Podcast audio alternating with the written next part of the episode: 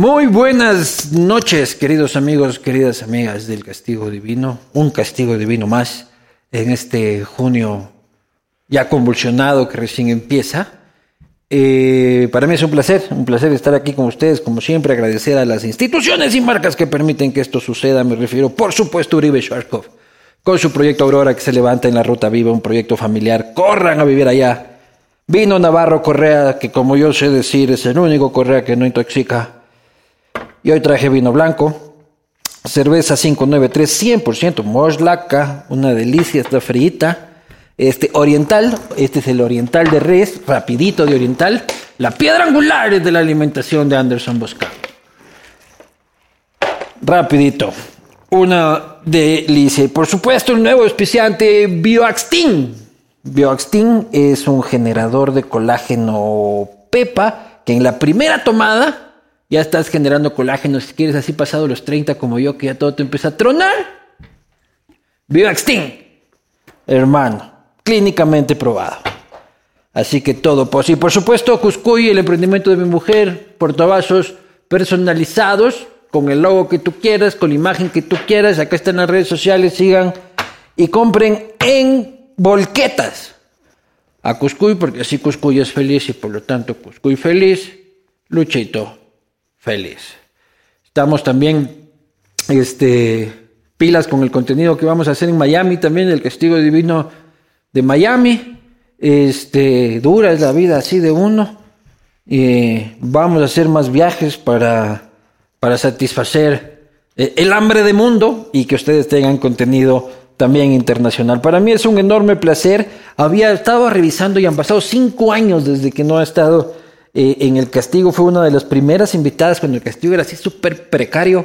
Este, y el audio es terrible de la primera entrevista. Es, hay tiempos lindos del castigo. Eh, y luego tuvo otro en tándem con este Jorge Ortiz. Me refiero, por supuesto, a la reconocidísima periodista Janet Nostroza. Hola, hola. ¿Cómo estás? Qué gusto. El gusto es mío. Aquí está elegante todo esto, ¿ah? Sí, advertida estabas del vino blanco. No tuve tiempo para enfriar. Uh. Pero ahí estamos, no te preocupes. Pero bueno, lo bueno es la compañía. Eso es, y la tertulia. La buena conversada. ¿Cómo estás, Ahí se Janet? arregla. Todo bien, muy bien. ¿Tú? Yo bien, bien. Oye, vamos a hablar así de, de política bastante, este, y, y de algunos otros temas. Empecemos por la política. Qué bajón lazo, ¿no? Pues no sé si esperaban otra cosa. Ese, eso es lo que yo digo, ¿no? Que ¿Tú no esperabas algo mejor? no. Habla serio. Ya después de 30 años de trabajar en estos seis gobiernos, creo que las expectativas aterrizan sobre la realidad, ¿no? Ajá. Entonces hay que, hay que analizar las cosas en contexto y a fondo. Cualquier cosa que te prometen en campaña electoral es difícil que te puedan cumplir. A la gente le gusta escuchar lo que, lo que, lo que quiere que le digan. Pero ¿Y ¿Por qué no dijiste en cambio los Lazo va a valer periodistas, carpeta por mis 30 años de experiencia periodística? porque no creo decirlo? que sea esa, esa la verdad ni tampoco eh, responsable eh, de parte de un periodista ni de nadie ya dar por terminado una, un, un gobierno o una opción antes de que empiece. ¿sí? Todos empiezan en la misma onda. ¿Sí? Así que hay que darles una oportunidad. Todos empiezan a, a refundar el país. Claro, una, una cosa es con guitarra y otra cosa es con, Con violín. charango, entonces, en- durante la campaña se toca guitarra, pero cuando ya les toca tocar el violín, entonces ahí ya las cosas son distintas. Pero ¿no? ¿cómo lo ves a Lazo así, la plena? Complicado. Es un gobierno que está complicado. Es un entorno complicado, difícil de manejar, pero creo que le ha faltado, hay que decirlo. ¿Le ha creo que le ha faltado. Le ha faltado, le ha faltado habilidad para manejar políticamente las cosas. Le ha, le ha faltado habilidad para, para, para transitar en ese estrecho camino, en ese estrecho margen que le deja el consenso. Pero ahí está. Pero ahí está. le ha faltado claridad por terco, por incapaz, por este no escuchar, este, porque inteligente es. Yo ¿ya? creo que, yo creo que la falta de experiencia. Como decimos, una cosa es con guitarra, otra cosa es con, con, con violín o con charango, como dices tú, y una cosa es manejar un banco y otra cosa es manejar un país, un país como este. Claro, pero inteligente como es debería asesorarse bien. O sea, no sé de esto, Voy a buscar quien me diga cómo hacerlo. Teóricamente tiene su equipo al lado. Y ahí, ahí es donde yo digo que eh, sin, sin tratar de, de justificar porque se ha equivocado, yo creo que necesita renovar su equipo eh, asesor y su equipo, digamos, el equipo de trabajo del gobierno. Sería una buena decisión para iniciar este segundo año de gobierno. No. Definitivamente ni loca. Estoy ¿Por bien qué? donde estoy. Empezando de cero otra vez. Claro. Otra vez transitando por los caminos que tú ya transitaste, que tú ya transitaste hace. ¿Hace cuánto? ¿Hace cuándo empezaron ustedes? ¿10 años? ¿Esto? Sí. No, pues Menos. esto, esto va a cumplir cinco años este año. Cinco años ya. Entonces yo estoy Ajá. cinco años atrás de la posta Ah, ahí, empezando ah, de sí, nuevo. dice- Divertidísimo. La señora que tiene una productora hace 15. Claro, pero se fue la quiebra. Oye, ¿y por qué, y por qué, y por qué no te fueras al gobierno de Lazo? Porque no sirvo para hacer política. No sirvo, yo sirvo para ser periodista. A mí me encanta esto que hago, me gusta lo que hago, sirvo Pero para sabes de comunicación y sabes de política. O sea, mejor que eso que le aconsejan huevadas se has de hacer. Sí creo. Claro. Pero no, pero no, no, no me interesa para nada. No Yo creo que. ¿sabes, ¿sabes cuál es el problema? Que no soy política. Y para trabajar en un gobierno, mira lo que está, lo que está pasando ahora. Tienes que ser político. Claro. Tienes que estar dispuesto a jugar el terreno de la política y eso no es lo mío. Pero eso es lo que pasa con muchísima gente buena y capaz que no le va a querer acolitar al pana porque dice, a ver, yo estoy acá, tranquilo, gano bien, no me expongo, mi familia está tranquila. ¿Para qué me voy a ir a meter a ayudarle a un tipo que tiene el 27% de, que- de aceptación? Lamentablemente todo el mundo dice eso. Yo creo que en el Ecuador hay gente muy valiosa. Hay gente que podría hacer extraordinarios aportes, que no solamente está preparada profesionalmente, sino que tiene, tiene esa vena y esa paciencia, eh, ese corazón político para poder lidiar con todo lo que tiene que lidiar un funcionario público, adentro y afuera. Oye, pero el Sebastián Corral sí se, sí se subió a la camioneta, ¿no? De una, oye. Lo, lo has ido a ver ahí eh, No, en, no. En Londres. Cuando viste esa noticia, ¿qué dijiste? ¿Le, ¿Te mandaste un mensaje? ¿Qué le dijiste? Bueno, yo respeto Señor las embajador. decisiones, eh, eh, le digo Lord Ambassador. ¿Sí? Así le digo, hello Lord Ambassador. Y yo, mira, yo respeto los procesos de cada persona. Yo creo que no, está- no, no tenemos derecho a criticar. ¿sí? Cada quien ha tenido sus, sus deslices, ¿no? En el, en Esto el- es un desliz, dices en el, de él. el servi- de- o sea, yo lo veo así porque yo no lo haría nunca. ¿Sí? Pero porque Pero no me estar atrae. tomando ¿no? té con la reina. Claro, debe seguramente, estar, seguramente. Este, con el señor Boris Johnson, pucha, codeándose en los, en los cócteles. Lindo. Ahora, lo que sí te puedo decir es que lo conozco y si se metió a eso es para hacer un buen trabajo.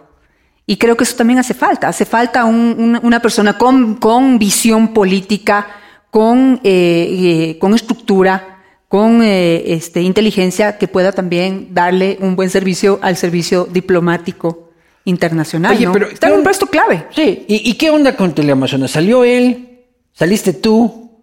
¿Derrocaron el fucking edificio? Sale primero yo, ¿ah? Claro. Tumbaron el edificio. Sí, eso se fue, pero a la mierda. Ajá. ¿Qué pasó? No, eh, a ver, ¿qué pasó? Nada. En mi caso, nada. En mi caso, yo venía ya, eh, yo vengo trabajando en el proyecto de Visionarias desde hace más de un año. Y, y tomar la decisión, tomar la decisión, más de año, este, tomar la decisión de salir no fue fácil. Pero, pero era algo que tenía que hacer. Yo, ¿Pero por qué saliste? O sea, que te levantaste Porque- un día y dijiste, porque no quiero ser don Alfonso ahí eh, eh, en Teleamazonas en hasta el parte, día de en parte. muerte. En parte sí, ¿sabes? Yo al rato sentía que, que el, que el espacio estaba envejeciendo y yo también, ahí con, con ese espacio. Entonces, eh, Que la televisión en general en general, en general, pero digamos que en particular como que los canales de televisión no quieren renovar. No quieren renovar, no quieren hacer cosas diferentes y, y cosas que vayan más con la actualidad. La Tú actualidad, la y- actualidad está aquí, la actualidad está en este mundo, en este mundo digital.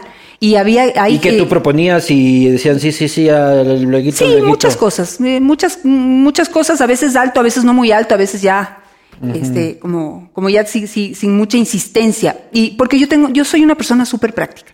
Y yo digo, bueno, si ya, si ya no me siento bien aquí, si siento que puedo hacer cosas, otras cosas, eh, explorar en otros mundos, pues dejo de quejarme, me levanto y me voy. Y Pero eso ya estabas dejando de ser la incisiva Janet en tus entrevistas, o sea, como que, ya como que pff, tengo que ir a entrevistar, día lo que sea y me largo. No, nunca. Siempre nunca. hija de puta, así. Así, dale, tal cual. Dale, dale. Así nací. Claro. No con el perdón de mi mamita, como le dices eso a mi mamá. O sea, no, ¿qué te no, pasa? eh, eh, en actitud, Respeta. señora, en actitud. Eh, eh, eh, No, en eso actitud. nunca. Yo, mira, yo digo que yo he cometido muchos errores, como todos, pero algo que sí no me pueden decir es que yo no llegaba a mis entrevistas preparada. Yo me tomo este trabajo muy en serio. Amo este trabajo. Amo mi trabajo. Me encanta, me encanta levantarme todos los días, hacer este trabajo que ahora lo sigo haciendo, pero ya con algo propio. Y, y- y- y me gusta y siento, siento, tengo una, un enorme sentido de responsabilidad de lo que, de lo que implica y lo que significa nuestro trabajo como periodistas. Oye, este, sí, sin lugar a dudas, pero antes yo me acuerdo, ese espacio de noticias de la mañana marcaba la ruta del país. O sea, lo que se decía en la mañana en la pantalla de Coavisa y de Teleamazonas era, esa nota iba a misa, y lo que se escribía en la columna del domingo del, del comercio también iba a misa. Yo no sé cuándo fue que vi el último noticiero de televisión, ni la última ¿Y vez por qué que dejaste de ver? Porque ya no lo necesito. ¿Por? Porque la información ya no está ahí en la mañana. La información está en cualquier lado a la hora que yo quiera. Bueno, entonces ese fue, es- esa fue principalmente mi motivación para salir. ¿Sí? Y sabes que hay algo que a mí marca mi vida. Me encanta empezar de nuevo. Me encanta. Me encanta tomar el riesgo. Así a los 23 años agarré un día, empaqué mis cosas y me fui a vivir a Colombia. Y, y- y de la misma manera un buen día dije tengo que regresar. Y me regresé a empezar de nuevo. Y, y eso, eso es algo que me encanta. Me, me encanta el estrés de saber qué va a pasar y de trabajar, ¿no? Y de, de luchar por lo que uno quiere. Este salón también me tiene pariendo toda la vida, porque esa es la historia de mi vida también. Todos los días, "Hijo de puta, pagaremos los sueldos. Y, luchito". Eh, Siempre pagamos los sueldos, señores del IES, señores del Ministerio todo de el día, todo el día. viendo esto, todo en regla, por si acaso. Pero ¿qué está pasando con Teleamazonas? ¿Por qué tumbaron el edificio? ¿Por qué...? Bueno, eso es, eso es viejo proyecto. Ese, eso se, se vendió. Quiero que tuvieran una propuesta. Ahora sé que creo que van a construir algún supermercado o alguna cosa así, alguna, algo. No, no exactamente un supermercado, sino algo perteneciente a una de las grandes cadenas de supermercado de- del Ecuador. Y el proyecto de Teleamazonas era irse a eh, la ruta viva, justo en la intersección entre el puente para irse a Baeza y, y, Ay, ay, no jodas. Y, y- y el aeropuerto en esa, en esa Y. Ajá. Ahí tenían un terreno y se iban a ir a construir allá un proyecto espectacular. Para mí, desde mi punto de vista, se lo dije a Sebastián Corral, muy grande. Muy grande porque el futuro está aquí, está Claro. en esto, en esta, está, está en poder salir y transmitir desde do- donde uno esté. Ya las grandes infraestructuras no son necesarias. Claro, y fíjate que la pandemia Demostró les ayudó como a reflexionar sobre esa gran infraestructura y bueno, pues ya el terreno estaba vendido, así que... Pero ¿cuál es el futuro de los medios tradicionales? No solo Teleamazonas, la televisión, la radio, el periódico. El futuro ya está presente, Luis Eduardo. El futuro está sucediendo en este momento. La gente está dejando de ver los medios tradicionales y la gente está buscando a esos medios tradicionales en el Internet, en lo digital. Entonces, si no se renuevan, si no se actualizan, si no, si no hacen algo para poder eh, como, como consolidarse, como unirse eh, y, hacer un solo mundo de los dos, entonces van a desaparecer. Oye, decías, yo he cometido muchos errores. ¿Cuál es el top 3 de tus errores Híjole. profesionales? El top 3, no es que tantos. A ver, yo creo que te voy a hablar en general. Yo creo que uno No, de no, los. yo quiero específico. de los- Ese día la cagué de esta forma específica. Bueno, Como yo te- empecé y que le clavé el tal y cual, yo tengo clarito así mis cagadas. Sí, a ver, yo creo que la primera, la primera embarrada, la primera cagada, como dices tú, este, fue haberme dejado, en un principio, dejado pinchar en lo personal por los políticos. Sí, y, y me costó un tiempo entender que no es personal. Y eso te pasó con Rafael. Exactamente. Y que si dejo que sea personal, me voy a dañar, o sea, voy a dañar mi, mi, mi, mi ser, mi espíritu y, y- y voy a perder. Voy a perder no solamente frente a lo que la política, en, en política sucedía en ese momento, sino a nivel personal. Y Pero no, no, me lo crees que permití. Rafael tenía un crash contigo? No creo. Yo sí creo, ¿verdad? Crash de qué? O sea, tenía una atracción tipo- fatal contigo. O sea, creo que tú le gustabas. O sea, lo fatal que hace. Claro. Lo de, lo de Crash, no, no creo. Yo creo que tú le gustabas y que por eso trataba de llamar tu atención todo el tiempo. No creo, porque entonces estaríamos en lista unos cuantos y unas cuantas. Claro, unos cuantos y unas es que ahí cuantas. sí uno dice. nunca sabe, como siempre se dijeron cositas por ahí, entonces Claro, no, uy, no Rafa, podría no decirte sé. que la, li- la lista era exclusiva, ¿no? Claro, no, no, no sé con qué pie era el que, con el que se levantaba. Pero ¿te pareció guapo alguna vez? Sí, sí me parecía, sí me parecía un tipo bien puesto. Sí me parecía un tipo bien puesto. Al principio, porque después ya eh, lo que no quería que me pase a mí le pasó a él. Claro. Como se dejó dañar y se dejó contaminar en lo personal por todo lo que sucedía a su alrededor, se, o sea, se, se dañó, se hizo viejo, se hizo gordo, se hizo calvo. Es solamente una- un reflejo de lo que estaba sucediendo en su interior. Ya no hay políticos guapos, ¿no? O sea, el presidente... Nunca ha habido. Nunca ha habido, dices. No, pero, o sea, el presidente, eh, el alcalde aquí tampoco, ¿no? Por eso me iba a lanzar yo solo para levantar el estándar este, Claro. de la guapura. Para- claro, darle un, darle un toque de belleza Claro, dale, a solo- esa solo lista. para darle caché a, a la política Claro, el candidato número 19, Claro. con su toque de belleza. Solo para que esa pa- papeleta, para que esa papeleta este, mejor. Brille. Oye, pero el poder sí, sí los transforma, ¿no? O sea, ¿Cómo no te va a transformar? Guillermo también se ve envejecido. eh, Rafael ya no le queda un pelo. ¿Para qué entrar ahí? Oye, lidiar con este país, qué complicado.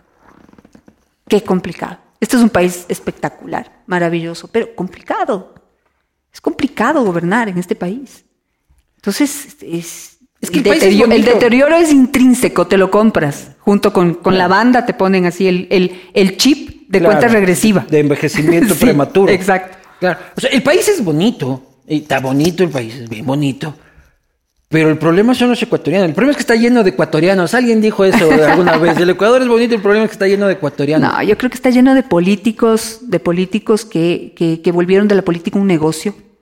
Pero el Y- ecuatoriano también es así. El ecuatoriano también es sapo, es sabido. Sabes que yo no quiero dejar de creer en, el- en- en- en los ecuatorianos y en los seres humanos.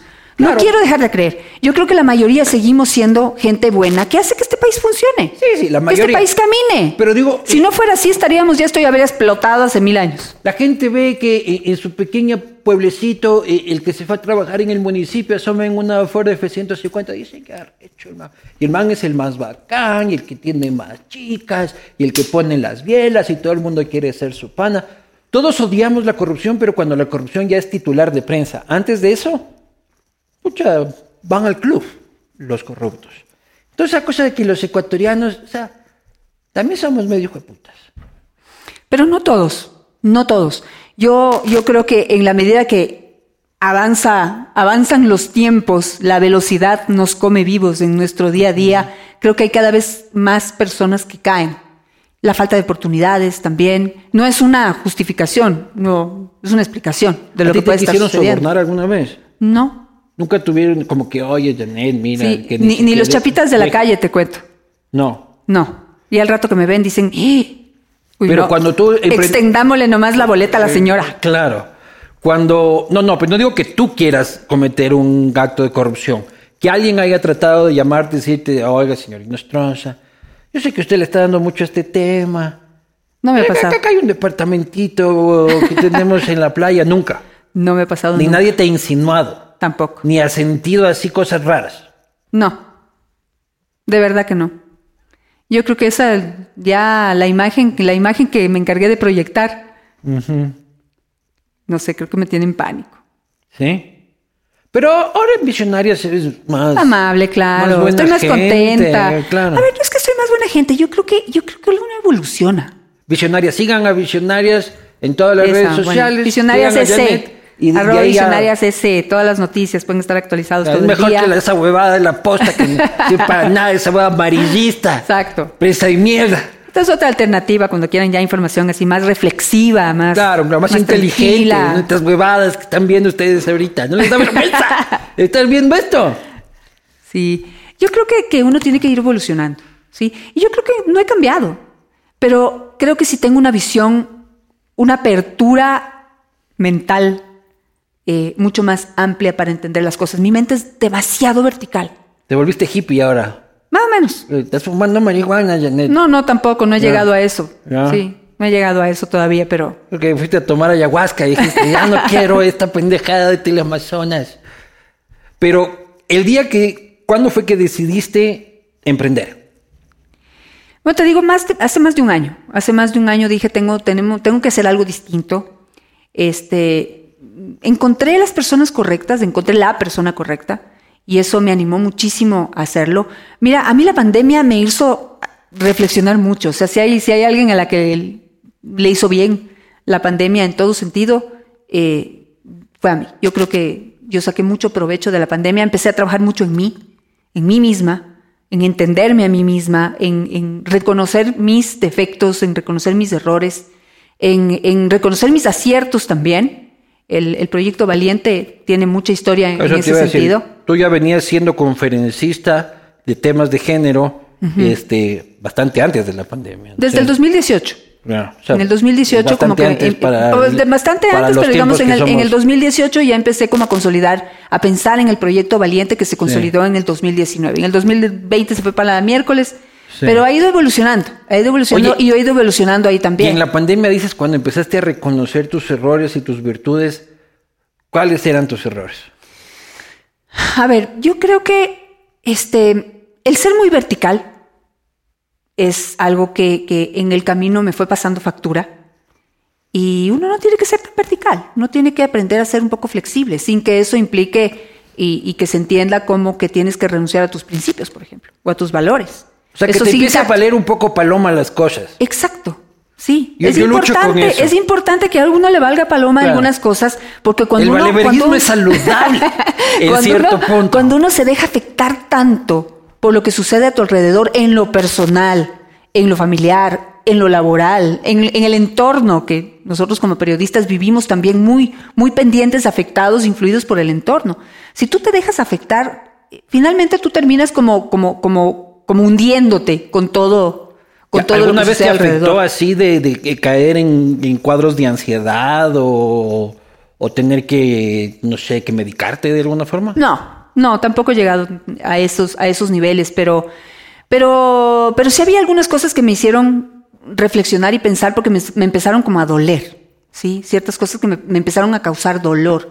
Por ejemplo... ¿Dolor emocional o eh, físico? No, no, emocional, Emocional. ¿Qué te Entonces, dolía? por ejemplo, que eh, dicen, "Dat- eh, eh, date fama y échate a la cama. Dicen, entonces tengo, tengo fama de furiosa, de Sí. histérica, loca. Sí. Y eso no es así. No el mesero debe llegar así, hijo de puta, que no se me haya caído un pelo en esta puta sopa, por el amor de Dios. Sí, más en el campo laboral que en el campo personal. Sí, que en el campo, digamos, de la vida diaria. Pero en el campo laboral, este, es- yo, yo pienso que sí, sí Tomarás había. vinito, ¿no? Eso también es parte del Salud, saludable. Y eso, a la final me terminó afectando. O sea, como que la gente me tenga miedo. Eso no me gusta. Claro, ¿no? No me gusta porque es, eso es un cascarón, es una, es una, ya lo entendí, es como una estrategia de defensa. Pero al principio decías, qué bacán es esta O sea, al nota". principio, al principio, al principio creo que era una- un mecanismo de defensa, porque la gente, como tú dices, es muy hijo de madre. Pero ¿a quién te tenía miedo? O sea, vos ibas a una reunión familiar y llegaba No, no, tan- pucha, no. el novio de la prima y decía, verga, está esta manga. así". O sea, sí, el respeto, ¿no? Es como, Claro. como, como lo primero que, que me sucede, ¿no? O sea, como que entablar una relación un poco más light, un poco más relajada, no es muy fácil.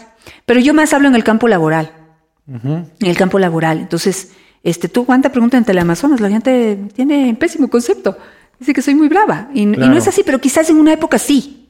Quizás en una época sí. Y, y- y es porque, no sé, de alguna manera, y, y- y voy ahora al campo de- de- del, del feminismo y de la desigualdad y de la realidad. Yo en, en un momento sentí que este, en, en algún momento me puse brava y empezaron a funcionar las cosas. Entonces dije, en el canal. esta es la clave.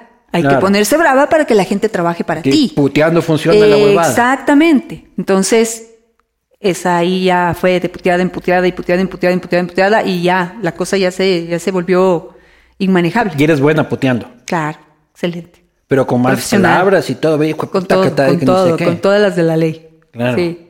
Pero ahora ya no, o sea, por ejemplo, eso, como te digo, el tiempo, uno evoluciona y eso es lo bueno, ¿no? Porque antes de me era muy fácil perder la cabeza, ahora ya no. ¿Cuál otro de... ahora, pues, soy cena, sí. Así veo que te has vuelto hippie en la pandemia. Yo no te creo eso de que no has estado fumando hierba ahí eh, en la cuarentena. Este, ¿Qué otro defecto identificaste en la cuarentena? ¿Qué otro defecto? Este, el defecto, un defecto que tenemos muchas mujeres, y es no reconocer en cambio lo bueno que haces. las cosas buenas, o sea, esta humildad. Yo, es un mal del ecuatoriano, pero yo creo que se exacerba en las mujeres. Entonces, por esto digo, ahí nació el proyecto Valiente, porque eh, en- cuando, cuando, cuando ya pasó la guerra, la guerra de la política y de los gobiernos contra, del gobierno contra, el- contra el- los periodistas, como que la gente ya se relajó, y la gente me empezaba eh, en la calle a decirme, qué valiente, qué valiente, qué valiente, qué valiente es usted, y me daba vergüenza. Me Porque ya no sentía avergonzada. O sea, porque yo decía, no es que ser valiente es parte de mi trabajo. O sea, shh, no diga eso. Tranquilo, soy igual que usted. Y, y creo que ese es, ese es, ese es un error. Sí, es, es, es importante reconocer las cosas valiosas que uno tiene y que uno hace y de esa manera poder aprender de uno mismo y poder de esa manera también inspirar o enseñar a los demás. ¿No éramos valientes en el correísmo? O sea, con Lenny Moreno no había que ser muy valiente, ¿me explico? O sea, no era de que te iban a perseguir, que te iban a secuestrar. José Serrano no era ministro del Interior. Exacto, exacto. La Senaín no era la Senaín. Ya va un año del gobierno de Lazo. O sea, valiente antes. Ahorita, ¿qué puede pasar? No, yo creo que siempre hay que ser valiente. Un periodista siempre tiene que ser valiente, porque este, son, son, son, tienes en tus manos, casi siempre te llegan man- a tus manos temas de altísima responsabilidad, que implican riesgos, implican muchos riesgos de mucho tipo, y tienes que hacerlo. Nuestra responsabilidad es, es contar las cosas y visibilizar esta, eh, este, este- aportar con esta información para que la gente conozca la verdad. No, y la valentía nuestra ahora va a cambiar de la política a la narcopolítica, porque el narcotráfico Imagínate. va a estar cada vez Entonces, más en nuestros titulares. Estamos entrenados, digamos, estamos entrenados en esa materia. Capaz que tenemos que terminar agradeciendo esto a Correa. Gracias, Pero- Rafa.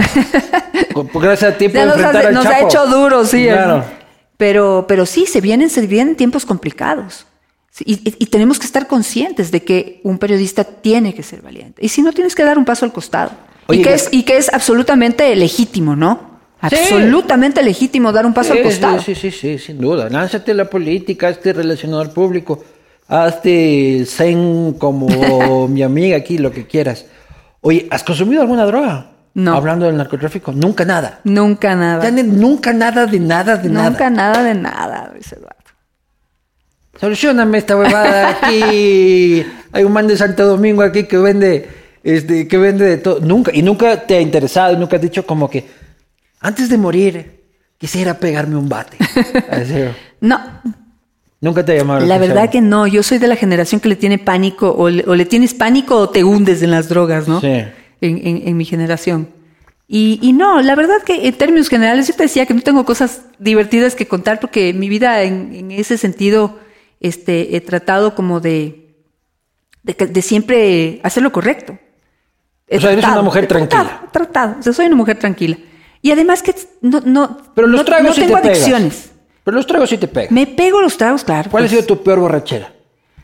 La me he pegado varias. Pero una varias, una varias, varias. Levantado en cuneta en montañita, así, una cosa así. No, no, tanto así tampoco. No, no, pero algo, estoy, Sí. es una hipérbole, ¿no? Pero. Mí sí me pasó, pero es que es porque yo soy un tipo O especial. sea, pero sí, la, la, la más audaz, quizás. Mi primera borrachera a los 18 años, tarde. Tarde. Tarde para los jóvenes de hoy, sobre todo. claro. Eh, con ron, que no, he- no he vuelto a probar un ron en mi vida. Después de eso no has vuelto a No, tomar. no, no, no, no, fue terrible. Eh, y fue, fue liberadora.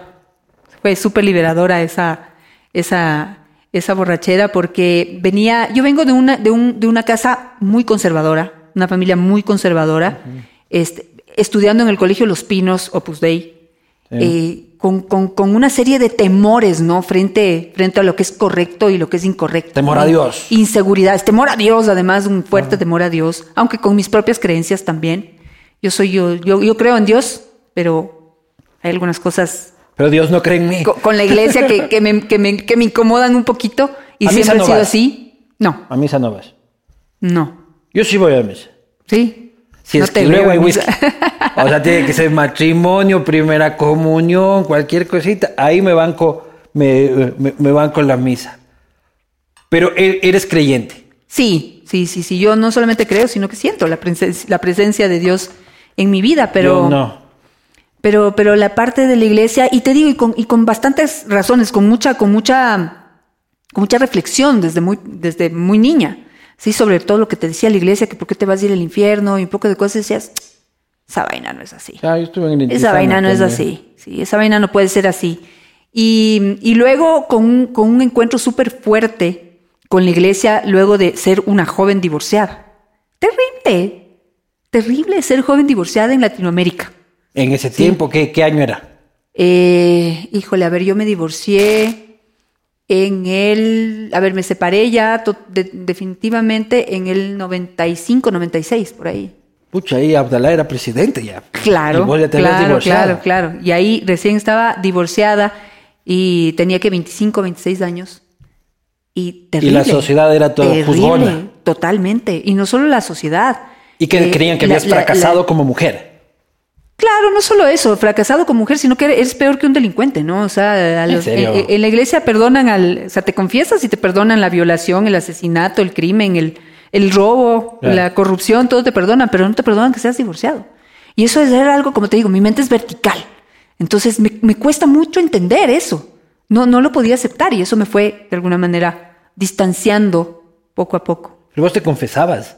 Antes sí, Y siempre decías pero no la tenía verdad. que confesarme. Qué, qué aburrida. Qué aburrida, qué Yo, yo bestia. tenía No, que, no, yo, no. yo No me arrepentirme, sí. Y yo, yo tenía que elegir qué pecado le decía al cura, pues. O sea, este está suave, este no le vamos a... Este está muy duro, en cambio, este no le vamos a decir.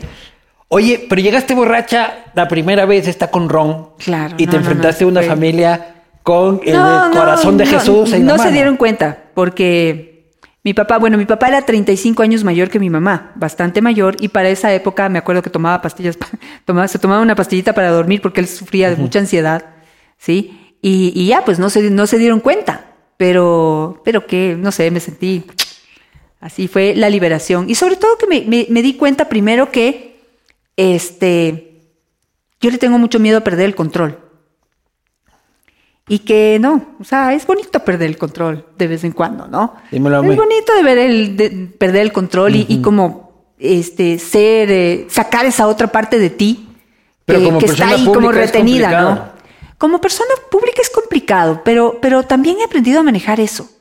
Yo creo que uno tiene derecho, no hay no No te hay emborrachas en cualquier lado y mandas a la verga ¿Dónde que me, te dónde me da ganas? Pues sí, por suerte, digamos, para, para, para mi vida pública no es muy seguido ni muy, eh, eh, ni ha sido muy terrible, pero, pero yo creo que si uno va a un, un- si sales a un lugar, pues tienes que salir al lugar y dejar de pensar en lo que está sucediendo a tu alrededor. No es fácil, no es fácil, ni es, fácil renunciar a lo que, que dirán, que pensarán, cuidado, pero no. A la final tienes que ser. tienes que Oye, ser pero te cuidas en el tema de seguridad. No, No tienes ningún, o sea, digo en general, en el tema que la seguridad está A ver, jodida, en, ¿no? en- en- en el tema normal, sí. En el tema normal, sí. Y me, y me, me asusto por, por mi hija, sobre todo, que es, es la que, digamos, está- anda por ahí, hace su vida, tiene sus Es fiestas. joven tiene, está de fiesta. Exactamente, y, y me, da, me da temor. Pero, pero más allá de eso, no. Nunca he sentido este, que, que, que tenga que cuidarme, a excepción de un par de ocasiones. Una vez tuve guardaespaldas. Don, don José Serrano me puso guardaespaldas. A él. Claro. El del Sí, topo le, le ahí. tuve que aceptar. El topo. Le tuve que aceptar, pero me duraron que a los dos meses los despaché porque realmente ahí no, no iba a pasar nada. No, no, y además Más tenía ahí cuatro a- espías ahí espía a, la orden del día, claro. Eh, eh, la- oye, pero- todo lo que decía y lo que hacía que no era nada tampoco. truenos. Oye, y, y el tema de la seguridad está terrible, ¿no? Está terrible y la verdad es que si solamente seguimos diciendo que está terrible para cuando nos coman vivos, ya no vamos a poder ni siquiera decir eso. Pero tranquilo que ya vino Cintia con full camionetas y con sus Claro. gafas, ya está solucionado el tema.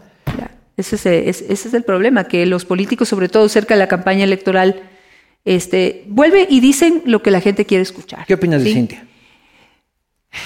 Yo creo que De la nueva Cintia. de la nueva Cintia, a ver, voy a hablar en dos planos, ¿sí? En el plano personal, me encanta.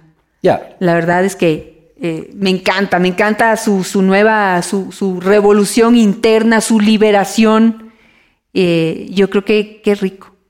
Qué rico poder hacer eso y, y liberarte de todo y mandar a la miércoles a todos los demás y empezar una vida de nuevo y, y- y- verte bien, sentirte bien. Te está dando ganas de tatuarte. Ya tengo un tatuaje aquí, No, pero un tatuaje así. así como ese. Claro, a lo Cintia.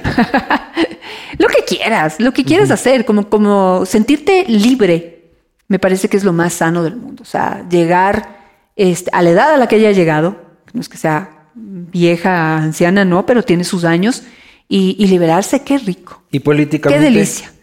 Políticamente, este, yo creo que podría hacer más. Yo creo que tiene tanta experiencia, tiene un camino recorrido de tan de tanta, sí, tanta experiencia, tanta, tantos, tanta, tantas cosas que, que le han sucedido, tantos cargos en, lo que, en los que ha estado, conoce al revés y al derecho la Asamblea Nacional. Sí, y yo creo que podría hacer más. Y es que ¿sí? políticamente Ahora, está superficial en el no, tema. no, en el no tema de creo me que, no, no creo que, eh, eh, no creo que esté haciendo un mal trabajo. La gente lo dice, además, la gente la quiere, la gente la acepta, tiene una gran popularidad. Si se lanza a, a la alcaldía, que ya, ya lo hizo, yo creo que va a ganar y me alegro mucho por ella. Pero yo creo que esa liberación, desde mi punto de vista, por cierto, debería ya también ser en el plano político. Debería. Liberarse de Nebot, dices tú.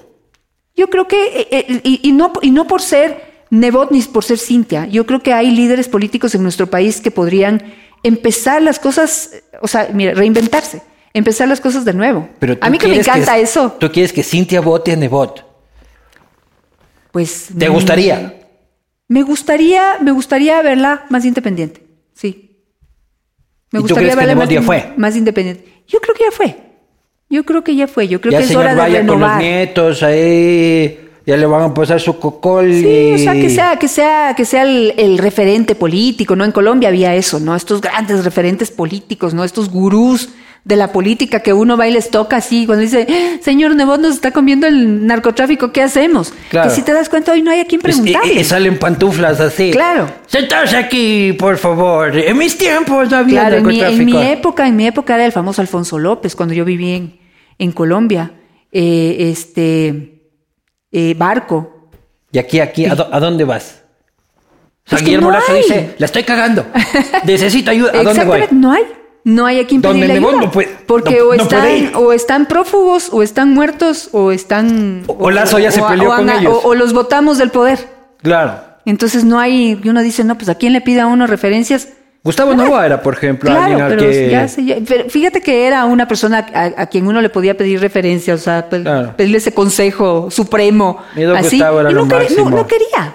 No quería. No quería igual que Borja hoy. Digamos, si, si, si, si alguien debería salir a, a- a- a hacer un análisis de la política, de qué hacer en este momento, ¿no? De darle una luz así a Guillermo Lazo o a cualquiera que sea presidente en su momento es Borja. Pero ahí está Lucio y nadie lo llama. Es que ya le votamos. vendiendo pues ya- ya- guayusa, vendiendo guayusa. Claro, y y le va muy bien, ah, le va muy bien, me Le va muy bien. sí. Puta, ahorita dale pauta Pero gratis ya, aquí a Lucio le, ya Nata, por eh, fue, favor. un, fue un presidente derrocado y eso marca. Entonces eso ya no te hace un referente. Entonces, si es que Lazo necesita un consejo, solo le queda Osvaldo Hurtado.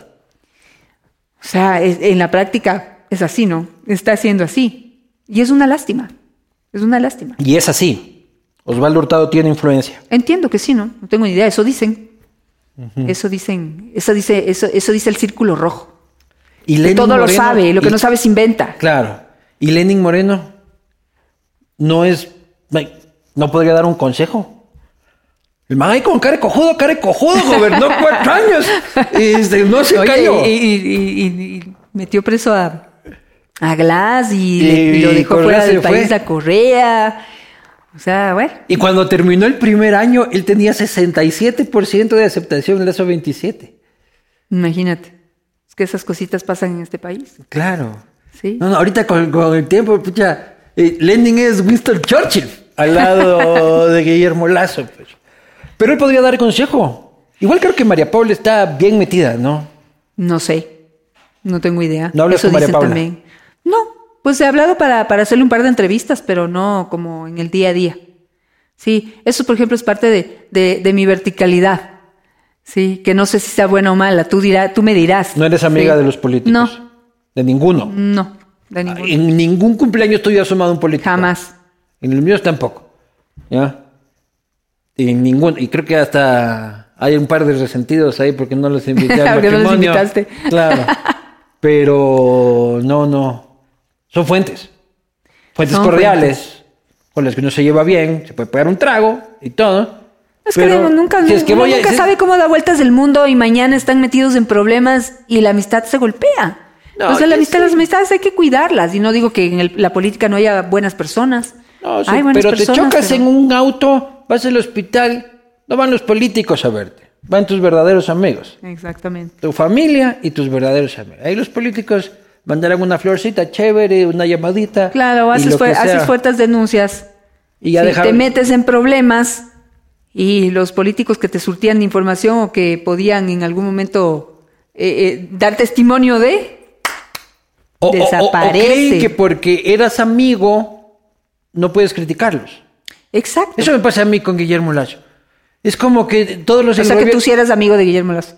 Tengo una relación cordial y sí que había una amistad este, eh, antes de que sea presidente. Lógicamente no he vuelto a hablar con él desde entonces. Pero en general, o sea, con, con el concepto del gobierno, el gobierno dicen, oye, ¿qué pasó si ustedes eran chéveres? ¿Por qué nos mandan tanto a la verga? Digo, porque antes eran oposición y ahora son gobierno, pues. O sea, te toca. Entonces ya, ya no hay amistad, pues.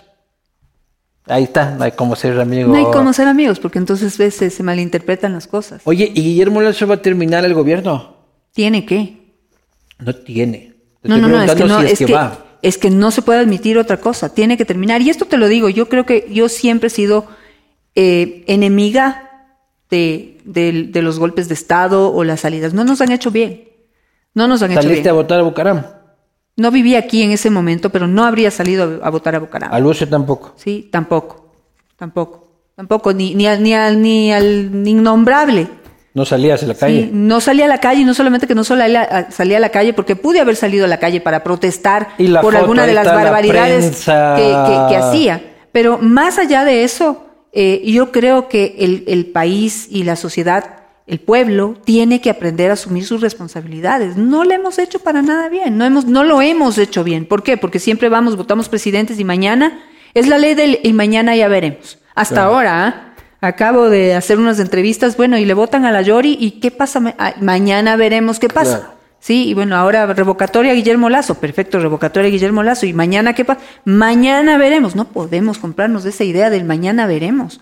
No, no, no, no, este señor tiene que terminar su periodo, ¿sí? Tiene que terminar su Pero periodo tiene que rectificar. tiene que, yo no sé si rectificar, tiene que liderar, tiene que tomar decisiones, tiene que gobernar.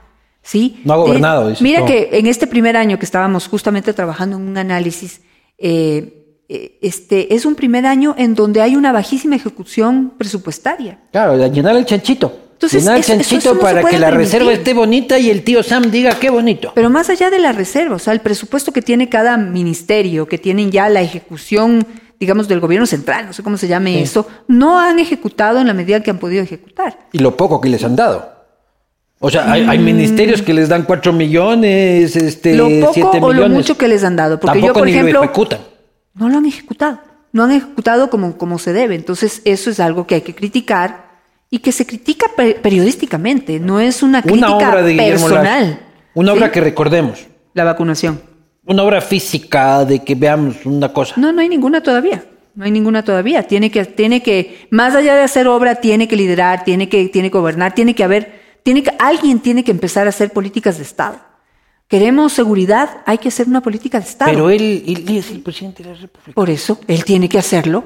¿Sí? ¿Y qué es lo que pasa? En no situaciones en como está, como está en este momento el país, ¿sí? Tenemos que tener un presidente que lidere, tiene que liderar, no tiene opción, tiene que liderar. O sea, tiene que ahorita sacudirse eh, eh, la Pero no lo ves cansado, como Bueno, que- de malas, tiene que, tiene que ¿Para sacar fuerza y que se tome? Bioaxtin, Claro. buenazo. O vino, o Que pases borracho, vinito. pero gobierna. Así sea, borracho como Carlos Julio.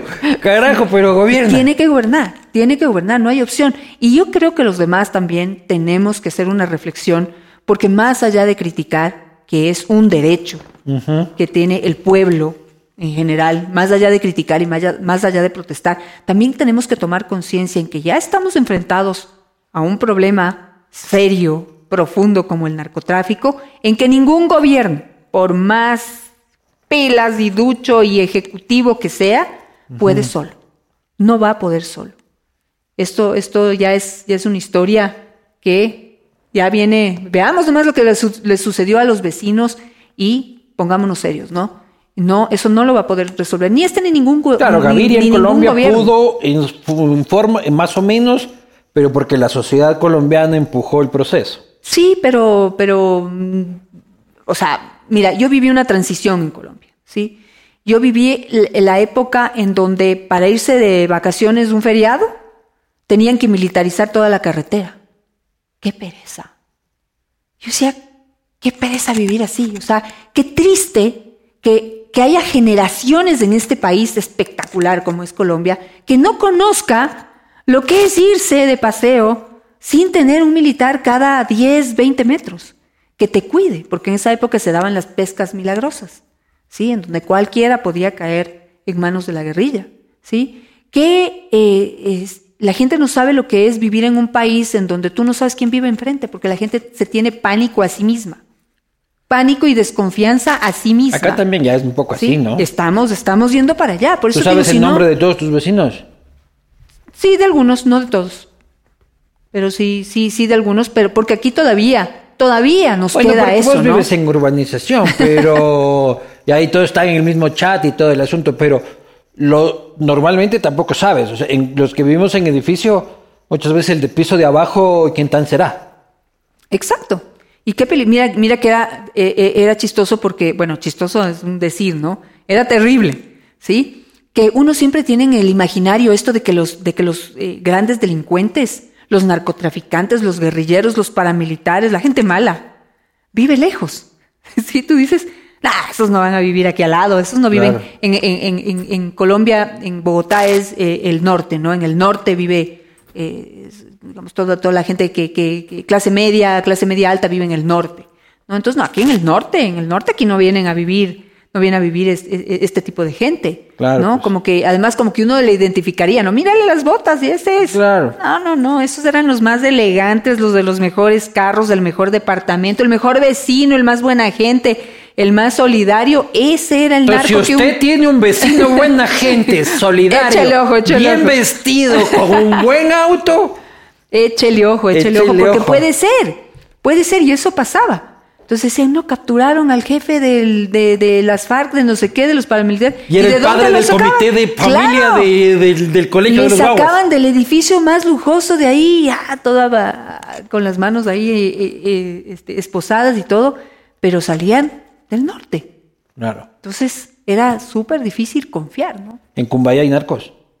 Claro, ¿Sí? de ley. En este país se la va plata. Uh, Y vos has si te ahí contara un casito que me contaron ahí. Cuenta, cuenta. Sí, no, no te puedo contar, pero terrible, o sea, increíble el nivel. Ahí sí digo, est- estas son las cosas que a veces sabemos más los periodistas que otras personas y que te hacen pensar y decir miércoles, ¿cómo, cómo se está, cómo nos estamos dañando?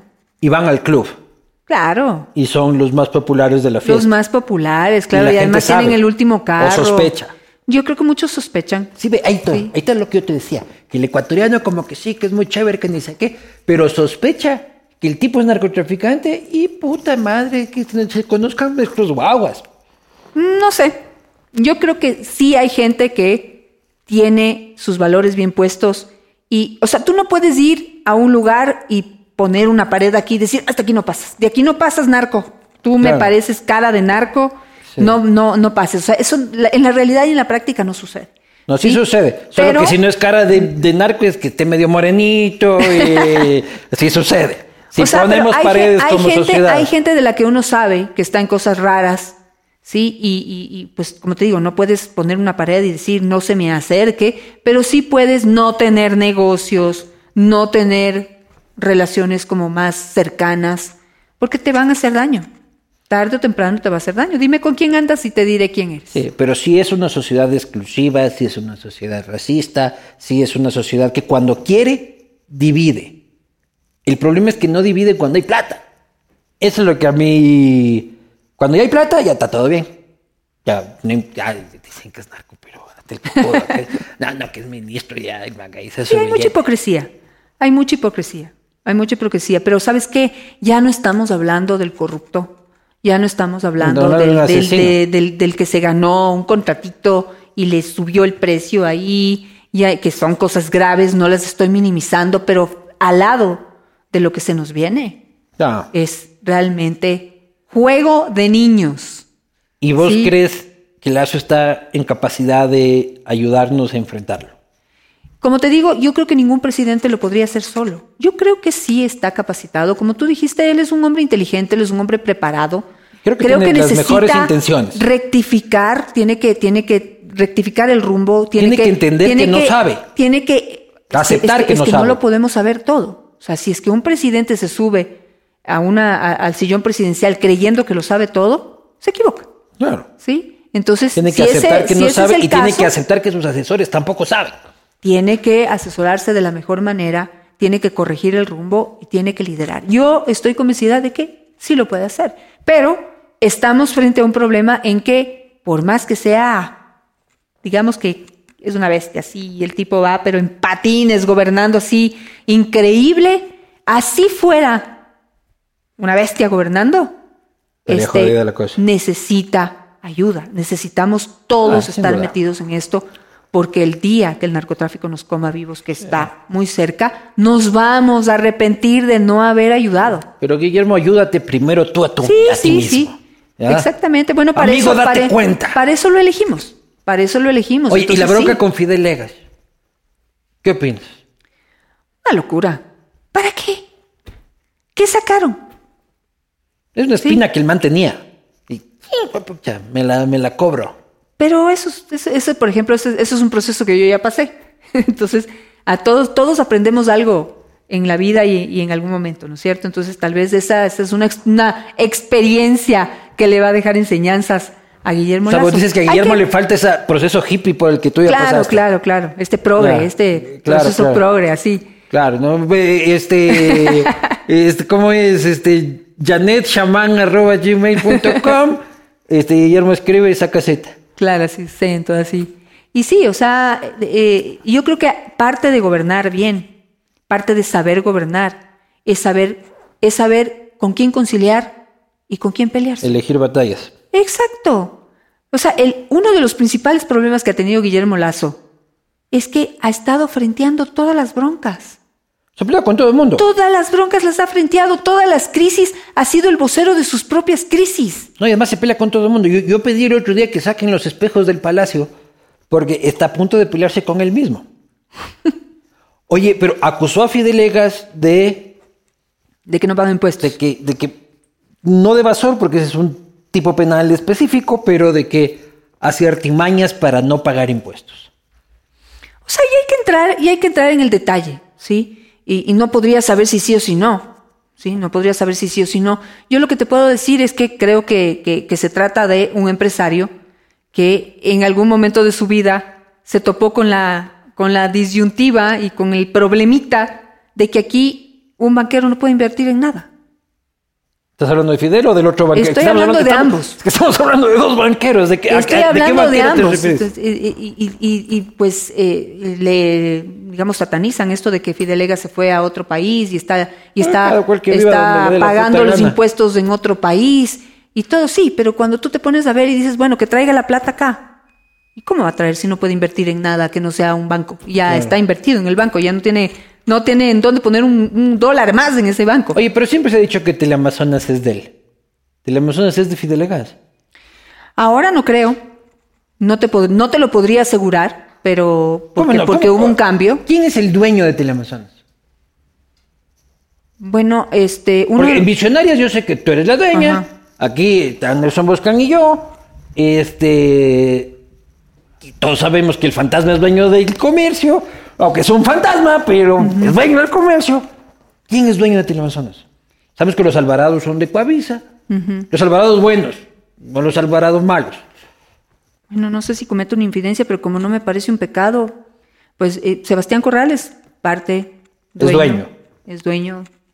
Este, y fíjate que no sé mucho, me parece que Margarita Dávalos tenía un- gran parte de acciones también. Y Fidel no asoma. Y, y en una época eran los, los empleados ¿no? de Teleamazonas también, que eran dueños, pero eso es- fracasó. Eso fue un fracaso. Y Fidel no. Yo te puedo ver. decir una cosa. Cuando Fidel Egas era dueño de Teleamazonas, ¿sí? se sentía la presencia de él pero era una presencia muy respetuosa. Yo sí que no te puedo decir que yo tenía al banquero en el cuello diciéndome, haces esto, haces este otro, cuidado, me tocas el nombre del banco. Nunca.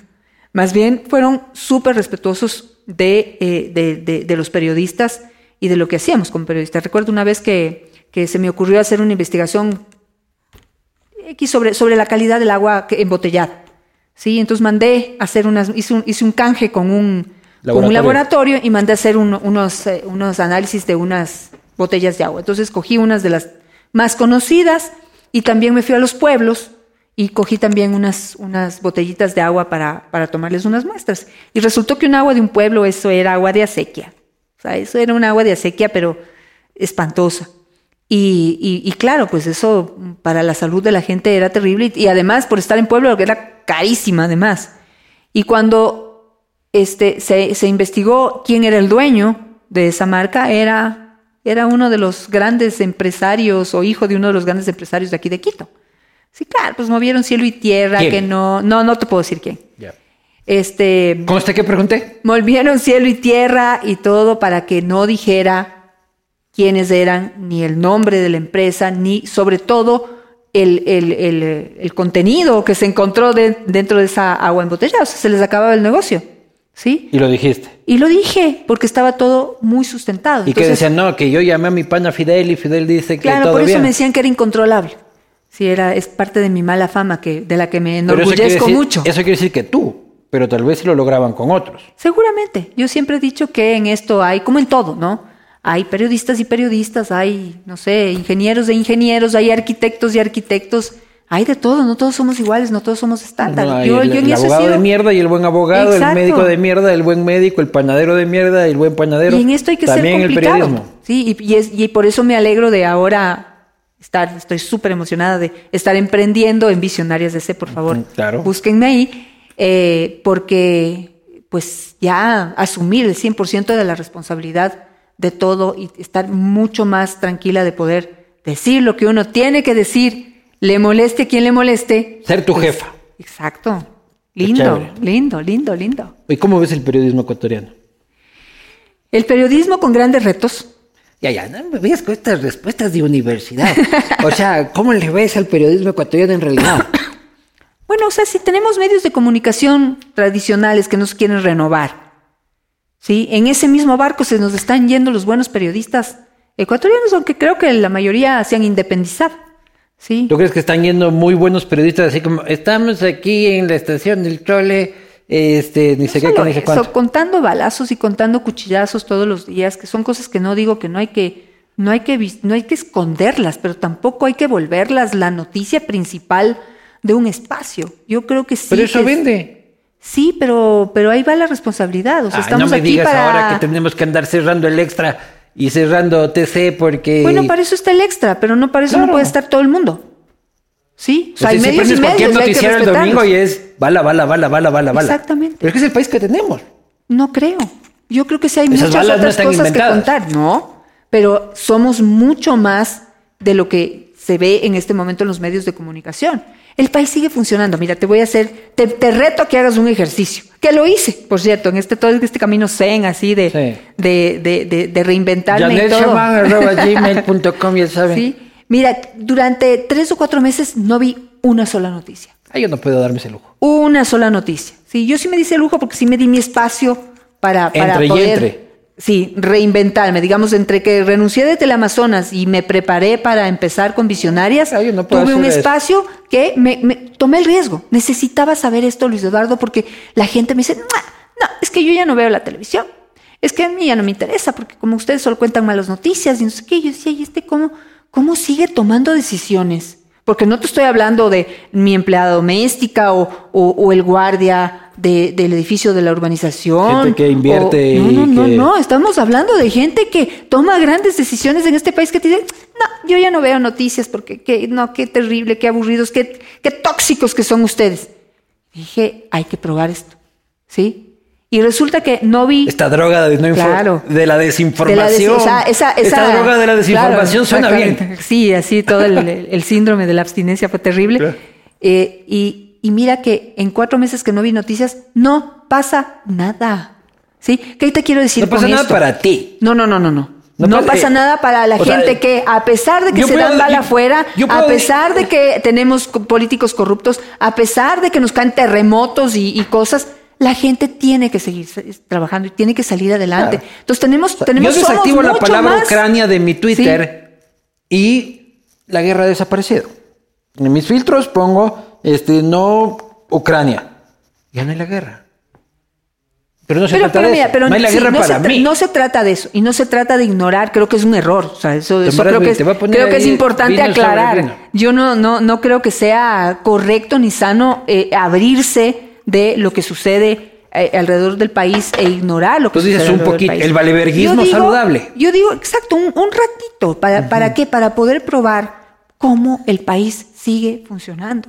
Entonces, yo digo, sí, sí nos estamos, nos está comiendo la, la, la, la inseguridad, está creciendo el narcotráfico, los jóvenes están cayendo en las drogas y todo, pero mientras pasa todo esto, también hay otra gente que hace cosas valiosas por este país. Entonces yo digo, el periodismo tiene que visibilizar este lado oscuro, ¿sí? De, de la sociedad, de la política, del gobierno, del día a día, pero también tenemos que visibilizar y tenemos que seguir creyendo en la gente que sigue Ah, empujando este país hacia adelante. Sin duda. ¿sí? Oye, este, unas preguntas de la gente y hay unas cosas que se me están quedando, y aquí me podría quedar del largo, pero este, ya te quieren en Guayaquil. Ah, sí, Estabas brava conmigo, me escribiste Yo. brava, sí, sí, me escribí, nunca me olvidé. es que yo soy brava. Sí, Sí, sí, pero no, solo no, un ratito, así, después se me pasa enseguida. Claro, pues, o sea, eh, en la pandemia, ¿te acuerdas cuando dijiste que Sí. Guayaquil deberían, eh, que ni sé qué, que ni sé cuánto, y la No, no, gente no, se no, te a ver, cabreó? yo no dije eso, yo no dije eso. Eso sí, le pongo el video Sí, de sí, vuelta, sí, y ya a la final quisieron extender a donde quisieron interpretar como quisieron interpretar. La interpretación fue Sí, la... pero, pero ¿sabes qué? Yo creo que, y lo vuelvo y lo repito, y lo repetiré las veces que sean necesarias, yo creo que me equivoqué, ¿sí? O mejor dicho, me equivoqué. Creo Ofreciste que- disculpas en creo otro que video. Sí, eh, ofrecí disculpas, pero más allá de eso, creo que fui muy inoportuna. Eh, no era el momento, pero no como una justificación, sino como una explicación. Yo creo que también estaba viviendo un proceso súper fuerte dentro de mí, que obviamente nadie tiene por qué saber, ni, ni, ni, como les digo, no es una justificación. Yo ya lo, esto, lo reconocí y lo vuelvo a reconocer. Y lo reconoceré las veces que sean necesarias y pediré disculpas las veces que sean necesarias. No tengo absolutamente ningún, ningún temor, ni ninguna, ni Pero vergüenza, un proceso, ni nada. el que pasábamos todos en la pandemia, o un proceso tuyo personal específico. Mío personal, o sea, yo, yo alcancé a entrar de México un día antes de que cierren las fronteras. Ya. Y yo venía de fuera del país, de México, en un país en donde estaba el bicho súper, súper agresivo, en donde no había mayores restric- re- restricciones. Y, y cuando yo llegué al Ecuador, cuando, cuando topé, cuando logré entrar por fin, yo decía, Dios mío, ¿será que estoy contagiada? ¿Será que voy a contagiar a mi familia? ¿Será que me voy a morir? ¿Sí? Puta, Y, eh, ese y- me llegó, yo fui de las primeras, de los primeros ecuatorianos que hizo cuarentena. ¿sí? Eh, Cuarentena de cuarentena. Yo me encerré en mi cuarto y, estar con esta ansiedad, en soledad, sin poder trabajar. A los 15 días yo le dije a Sebastián, no, Sebastián, yo me pongo una computadora aquí y yo salgo al aire. Yo fui la primera en salir por, por Skype en esa época. Sí, había, ya después Pero se, de popularizó el casa. Zoom. En la sala de mi casa, yo salía desde la sala de mi casa, desde la sala de, la tele de atrás, arriba, acuerdo, exactamente. Sí, porque no soporté, no soporté la soledad, no soporté la ansiedad. Todos salíamos de la sala de la casa en ese tiempo. Este castigo se hacía Pero yo salí desde primera. la sala, de- seguramente. Yo salí primera. No sé si es que tan primera porque yo tengo que hacer esto por obligación. nada, nada. Yo chupo por obligación aquí, señores. Ya lo he No, confesado. claro, pues ustedes ya salían, ya salían al Sí, aire por siempre internet, digital, claro. sí. Pero digamos de los medios tradicionales, yo fui la primera que salió al aire y dije, no hagámoslo, arriesguémonos a salir, pero yo necesito trabajar, o sea, necesito distraer mi mente y necesito saber que soy útil. Y yo me sentía, me sentía ay, con una ansiedad de, de- de- de salir y poder hacer algo. Me hubiera encantado ir, estar presente en la ciudad de Guayaquil y ayudar a salvar a, a las personas. Y en ese momento, en ese momento, mi visión de salvarse era una sola, era tienes que encerrarte en tu casa, porque si no te vas a morir. ¿sí? Y eso no lo supe expresar ni en el momento adecuado Y creo que ni de la manera ni en el tono correcto. Esa Sí. es la verdad. Es- Pero igual para los periodistas fue muy, muy, muy raro. O sea, fue mi primera pandemia. O sea, la última pandemia fue en 1920 algo. O sea, 29, ¿no? claro, también fue la primera mía. Entonces, por ejemplo, yo había una mega noticia, porque era una mega noticia, y yo decía, mando a mis periodistas a cubrir. O sea, que se vayan ahorita al hospital y salgan de su casa, y, o estoy mandando a mis periodistas a morir. Este, no, reportemos desde casa. Este, cuando el periodista en teoría tendría que. Fue una, un- un- una lluvia de, de, de cuestiones, de, de- de- de preguntas, este, para los que hacemos periodismo, de cómo, cómo hacemos periodismo desde la seguridad, porque afuera se está muriendo. no, es que era imposible. ¿Cómo hacías periodismo de calle sin estar en la calle? Las cosas estaban sucediendo en la calle. Claro. Ahí había que estar. Y no Pero estábamos. se suponía que ponías un pie en la calle y era Y probable de que venía por el viento y Sí, te. o sea, no se sabía qué, qué- cómo, cómo funcionaba esto. Yo creo que hasta ahora no sabemos cómo funciona esto. Ah, pero ahora tiene alguien COVID y como que te pones una mascarilla y te alejas un poquito y ya hay un man con COVID. Bueno, las vacunas. Sí, la gente Claro. que se ha querido vacunar está. Pero en ese tiempo yo caminaba sana. y venía alguien por la misma vereda mía y yo me cambiaba de vereda. Exacto. Exacto. El- el- y, y el, y el pánico, ¿no? De, de, de, de- de tus adultos mayores, mi mamá. Este, ¿Se murió alguien tuyo cercano en la No, familia? Gracias a Dios. Cercano, cercano, no, pero sí, sí, familiares. eh, familiares de mi esposo. Pero así, gente cercana, como vi, como vi a otros sufrir por su gente, su círculo primario, ¿no? De gente que se murió. Qué doloroso, qué doloroso. Y yo creo que, este, y, y, y tú me preguntaste si ya me quieren en Guayaquil. Yo creo que sí. O sea, así como tuve miles de mensajes A mí ya me quieren en. Cotopaxi por lo de Leonidas. A toda mi gente de Cotopaxi. Eh, igual tuve miles de mensajes de gente solidarizándose, o sea, entendiendo, ¿sí? Entendiendo, o sea, jalándome las orejas, pero al mismo tiempo entendiendo. ¿Y te reventó el teléfono ese rato? O sea, cuando acabaste el programa, ¿o fue una cosa que leudó? fue leudando, fue leudando. ¿Por qué? Porque como la gente ya no ve la tele. Claro, ¿sí? se fue el No lo videíto vieron la alguien tele, es- eso lo vieron ya en- cuando En yo lo subí a redes. Ajá. Entonces, o sea, cuando se subió esto a redes, ¿no? Pero cuando tú lo dijiste, Cuando yo le dije estaba absolutamente segura de lo que tenía que un día o sea, más. creía así. Un día que- más en la tele. Totalmente, totalmente. Y claro, cuando, cuando empezaba a leudar esto, yo dije, Dios mío, no, me equivoqué. Me equivoqué, me equivoqué. Creo que no fue el tono, no fue el momento, no fue, no fueron las palabras. O sea, una, una masa de errores, una masa de errores. Y el canal que- no te dijo que- nada. Como que hoy estamos con este problemita. O sea, sí, pero fueron solidarios conmigo. Yo, yo, mira, también eso yo tengo que reconocer. Yo he visto, he visto cosas en la televisión en general, en los medios de comunicación en general. Ser, ser muy poco, este, eh, no es permisivo es la palabra, como, como no, te- no, no te- no dispuestos a perdonar nada. He visto gente que se ha quedado sin trabajo por tonterías. El primer escándalo a Sí, los tiburones. Exactamente, y menos que escándalo, nada, ni, ni llega a ser escándalo igual tan a los tiburones, ¿sí? Pero yo sí agradezco que he tenido gente muy, muy, muy paciente, muy comprensiva, muy, creo que, que, me han valorado mucho y eso, y eso lo he valorado también en la misma dimensión, ¿sí? En esos momentos difíciles es cuando realmente lo que no crees en el día a día, nah, nadie me quiere, no me cree, no, no me dejan, no, no confían en mí, tantas cosas que uno dice en el día a día, en esos momentos difíciles, eh, mi casa, que fue durante tanto tiempo Teleamazonas, sí recibí el apoyo. Durante, durante el correísmo yo desaparecí muchos, muchas temporadas. Claro. Yo salí como cuatro veces del aire, dos veces del país, ¿sí? Y, y en esas, y en esas, en esas temporadas fuera del aire, tuve mucho apoyo de, de Teleamazonas que me daba, me seguía dando trabajo. Sí, yo seguía haciendo cosas para Teleamazonas porque nadie me daba trabajo. Eso era terrible, no sé cómo les fue a ustedes, pero a mí nadie me quería dar trabajo. Tenían pánico de que les vengan a cerrar todo por, por, por, por darme una oportunidad, alguna cosa, alguna asesoría, algún, algún algo para poder tener algún ingreso extra. Sí, no, pero era durísimo. Yo, yo trabajaba en un periódico que vivía al límite. Yo jamás se me ocurría pedir un alza de sueldo. durante todo el correísmo porque sabía que íbamos al límite. Este, una sola cosa más, dos cosas más antes de pasar a las preguntas de la gente, eh, para que no queden por ahí votando. Eh, también te sacaron la puta por el selfie en la gasca.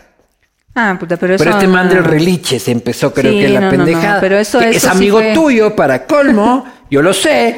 Este, qué tipo para enfermo, anda buscando ahí donde es- envenenar hay a la gente. tóxica, hay gente tóxica en este mundo. Pero sabes que ese, ese relinche que yo no tengo el, no sé si el gusto o el disgusto, no lo conozco. Si no tengo el gusto de troll de conocerla, de conocerlo, este, me pidió disculpas. Sí, y yo eso lo valoro. Pero lo he hecho Frente hecho a está. frente. No, no, no, no. Por Twitter. Por, por WhatsApp. Ah, no, que lo haga por Twitter para ver. No, no, por Twitter también creo que lo hizo. ¿Ah, sí? Sí, creo que lo hizo. La verdad, no, no. A, a mí que ya que me, me haya pedido disculpas, para mí ya fue suficiente. Eso hace todos los días él. Sí. Entonces, este, pero esas, esas, por ejemplo, son cosas que tenemos que reflexionar. Tú estabas Yo de que- cobertura. claro, yo estaba de cobertura y lo que estaba, lo que hice fue eh, un video con, digamos, sobre un vehículo que estaba mío destrozado. pasa esto. Y me preguntaba de quién sería, o sea, era un vehículo mm, de una persona que seguramente de clase media. Yo decía, ¿cuánto esfuerzo habrá hecho por comprar este vehículo? Y miren cómo quedó. ¿Tú estabas Sí. grabando un video o estabas en vivo? Estaba en ese momento grabando un video. Ya. ¿sí? Grabando un video. Entonces, que lo subí enseguida, ¿sí? Porque lo que lo yo hago es grabar y luego edito y ¡puf! lo subo así rapidito con estas aplicaciones nuevas que hay. Y este, al ratito, gracias a Dios, Dios mío, pues por eso digo que creo en Dios, que si no aparecía el dueño del carro, quedaba como que me hubiera tomado una selfie con el carro destrozado atrás O mío. sea, ¿quién, quién dice como que me voy a ir a la gasca y me voy a tomar una Claro, selfie? o sea, cabrón? voy a tomar O sea, riesgo, sí, de que ajá. caiga toda la avalancha encima nuevamente claro. y me voy a tomar un- una selfie para ver que, para que todos vean que lo bacán que soy y lo valiente Claro, que soy de cómo sentido. estoy aquí, ¿no? No, nada que ver, nada que ver. O sea, solo una persona, primero, o, o eres mala, sí, o eres mala onda tóxico, o O no tienes una puta o- neurona en la cabeza. O, no tienes una neurona o no conoces a la persona. Sí, y yo he estado 30 años al aire. Sí. La gente sabe y la gente, la gente ha visto lo que yo he Se ve un poco de influencers que fueron allá. Me toca ponerte Bueno, vino eso- sobre vino, pero no se vale. Gracias. Me caso este año. Otra vez. No me he casado. ¿No te has casado? ah, señores. Chamán, A Janet, no, no, no, espera, arroba espera, rectificación, com. rectificación. No, yo soy solo casada del civil, pero Ah, el yo eclesiástico. también soy casado del civil. El eclesiástico. Tú le estás diciendo a mi mujer que no está casada. Por la iglesia. por la Espero iglesia. que mi mujer no vea este castigo, pero va a decir, ¿cómo es esa verga que no estamos casados? Es que, es que la cosa que cuando te tomas la última gota de la botella es que te casas y te casas Claro. por la iglesia de Ah, es por blanco. la así, iglesia. claro, todo. No, no, yo no me casé por la iglesia. eh, no pido, ¿quién voy a estar diciéndole ya a un cura ahí? ¿Quién eres vos para hablarme de sexo? O sea, no tiene nada que ver. Claro, o sea, no tiene Pero mira, ni eso. pies ni cabeza el tema de la, de la gasca, pero, funcionó pero para estas- ellos. Bueno, pero luego se le volteó, ¿no? La ola se volteó así, tenaz. No, porque la gente que te odia, Janet, te odia. Es como a bueno, mí. pues ahí sí, ya que le vamos a hacer. Es como a mí. O sea, Sí. tú no le vas a convencer a un correísta enfermo de que tú tenías la razón. No. Claro, pero a mí el correísta enfermo no me interesa. Me interesa la gente en general. Digamos, esa, ese, ese tweet fue dañino porque la gente le creyó. ¿Sí? Y empezó esta ola, digamos, de. Es que, que el de, bot de- de- gente. correísmo lo empezó a empujar. Sí, que empezó a decir que qué colmo, que cómo voy a hacer eso. ¿Sí? Y como por suerte te contaba que apareció el dueño del vehículo, pude contar toda la historia como era. Efectivamente, el carro era de un policía de tropa que tenía su carrito parado al al- afuera del UPC y vino la avalancha y se llevó el carro y lo perdió. Lo sin perdió, lo perdió todo. Entonces me ayudó a contar toda la historia, pero simplemente una reflexión. ¿Cuánto daño nos hizo el correísmo dividiendo al, al pueblo, pero principalmente dividiendo a los periodistas? Uh. Y los periodistas tenemos un solo objetivo. Yo no, estoy, yo no estoy tan de acuerdo con eso. ¿En qué? En que nos dividió a los periodistas. Yo creo que nos visibilizó quién es quién. ¿Ya? Y nos unió este, a los que trabajábamos por la democracia. Y más bien, ahora que vivimos en democracia, nos hemos dado cuenta de que unidos no teníamos nada. ¿Ya? Porque antes peleábamos todos por todos. Cualquier ataque a la libertad de expresión, del lado de los buenos, ¿ya? No te importaba si es que trabajaba en dónde, ni qué decía, ni qué publicaba, era puta periodista, es libertad, hay que defenderlo. ¿Me explico? Ahora es, lo atacaron a este. Ah, pero es que este man, pucha, es que te, de gana le pega a la María Paula.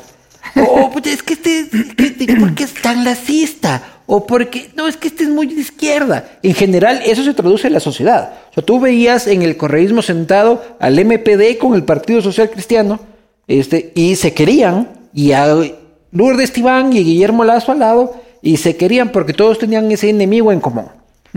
Ahora ya no, pues. Entonces ahora nos peleamos entre todos. Pero yo no sé, antes, digamos, previo a la etapa correísta, que vivíamos otra vez esta etapa medio zen, en que se respetaban todos los derechos y libertad de expresión, yo creo que había un, mundo, digamos, un, gremio periodístico más enfocado, no, no te digo que solidario, porque creo que nunca hemos sido solidarios, pero sí más enfocado en el trabajo. ¿Sí? En el trabajo, ¿qué es? Es agarrar un tema, independientemente de quién esté ahí arriba, decir lo que tienes que decir. ¿Sí? Ahora ya no.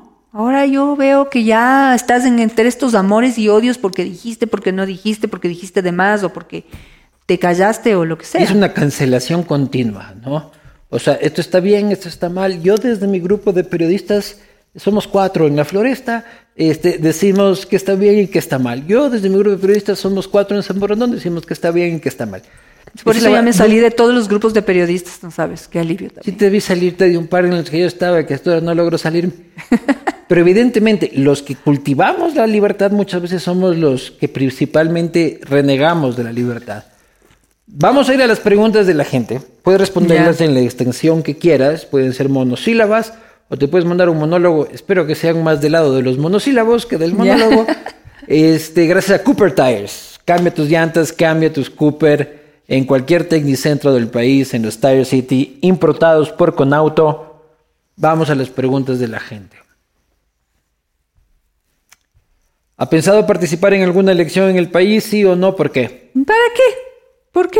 ¿Por qué voy a dejar este fantástico lugar que ocupo de ser periodista y de poder... Pero nunca lo eh, pensaste. No, jamás. Jamás. nunca dijiste como que... Ah, 10 minutos, así como, mm, tal vez. No, no, no, yo no sirvo. Yo a mí me. y fíjate que siento periodista, no he dejado de estar en la calle reporteando, me encanta viajar, me encanta, me encanta conocer, me encanta... Viajar con María Fernanda Espinosa. Esa es la parte más linda de viajar. Híjole, viajar con la ONU. Viajar con la ONU. También te dieron palo por eso. También me dieron palo, pero te digo, o sea, ¿qué, Ah, creo que hay una pregunta sobre eso. A ver, vamos, ya llegaremos a ese tema. Siguiente. ¿Es posible eliminar el sesgo anticorreísta en la prensa que fue perseguida por Correa y su ley Mordaza? Como por ejemplo tú y yo. O sea, es que no es sesgo que vivimos, lo vivimos en carne propia, te lo podemos contar como historia real. Hasta, cuándo vamos a contarlo? Lo malo es esto, es que, mira. Me siento como ya como Don Alfonso. Lo que pasa es que Velasco Ibarra nos perseguía. Es que, ¿sabes qué? Vamos a hablar y vamos a seguir hablando de Correa durante los próximos 20 años. Para que haya memoria histórica. No, no solo por eso, sino porque los cambios que hicieron, ¿sí? Los, las, las embarradas que hicieron los efectos de esas embarradas se van a sentir de aquí a 20 años más. Entonces no es sesgo. Como el peronismo en Argentina.